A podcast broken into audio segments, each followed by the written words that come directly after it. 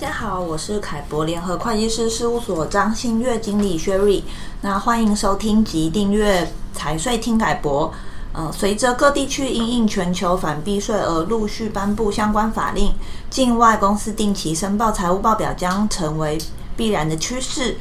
那我今天就请凯博联合会计师事务所 Dina 张慧茹会计师来跟大家说明一下未定期依照会计原则编制财务报表的影响。Dina 你好，Sherry 你好，各位听众大家好。Hi Dina，那因为过往因境外公司注册登记地法令并未强制要求申报财务报表，故由台湾个人持有之境外公司若无融资需求，多数并未定期依照会计原则编制财务报表。现今各国反避税法令陆续颁布后，对境外公司财务报表有什么影响呢？那台商常用境外公司财务报表涉及的法令跟法则嘞，主要可以从三个部分来说明。那第一个部分是台湾对境外公司颁布的法令。那台湾为了杜绝跨国企业或个人借由低税负国家或地区成立受控外国企业，那我们英文通常称为 Controlled Foreign Company，那一般是简称 CFC。那它盈余呢，保留在境外部分呢，那盈余不做分配来规避税负。所以盈利事业 CFC 制度及个人的 CFC 制度呢，自二零二三年一月一日起呢开始实行。那依其规定呢，台湾个人及营利事业所持有的境外公司，需每年定期申报财务报表，那并经其登记地或台湾合格会计师查核签证。所以现在 CFC 法令已经开始实行。那如果拒绝编制或申报，是否有罚则？呃，是的，CFC 法令现在已经开始实行了。但就我们的观察嘞，开始准备境外公司的报表的个人或企业并不多。那主要的法则呢，会有下面法则。那个人的部分呢，如果拒不依规定呢提示相关的文具嘞，那就税捐稽征法第四十六条规定，那会处三千元以上三万元以下的罚款。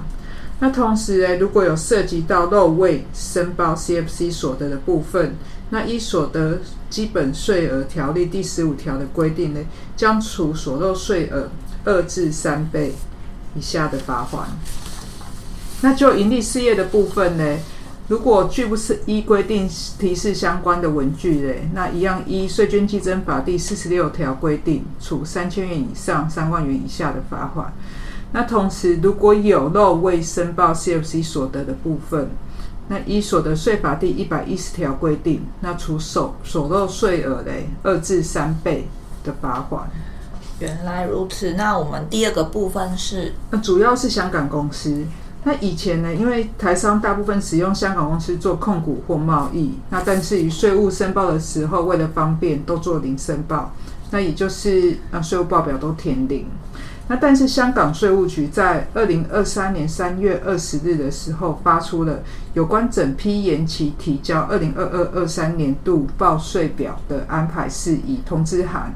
那通知所有香港公司，自二零二三年四月一日起，总收入金额不超过两百万元的小型公司，在提交利得税表时候呢，不再豁免提交佐证文件。那也就是说，所有香港公司在收到利得税表后呢，应该要同时附上会计师审计报告等相关财务资料。那如果说，嗯，不提交的话呢，可能会面临罚款外呢，也可能，嗯，有可能面临到强制税品，最终可能收到法院的传票。嗯，如果需要经过会计师审计，势必不可能继续做零申报。嗯，是的，所以需要在利得税表发下来前呢，尽快补做审计报告。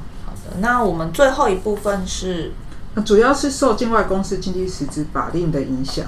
那这部分我知道，就是目前各境外公司已陆续要求做经济实质申报。是的，目前常见的有，嗯，第一个就是境外，嗯 BBI 的英属维京群岛的部分。那它在它修正了二零二二年英属维京群岛商业公司法，那在二零二三年初就生效了。那这一次修正包含了全面落实财务报表提交的规范。于每年度结束后的九个月内呢，应该要提交财务报表及相关凭证。那如果没有提交报表的话，最高可罚五千美元。那如果没有保存完整的会计记录呢，最高可罚五万美元。那在塞西尔的部分呢，其实早就有嗯相关的规定的。那早已于二零二一年的八月修正了国际商业公司法。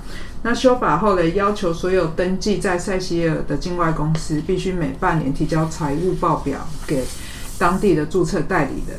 那如果不提交的话，罚则最高可罚一万美元。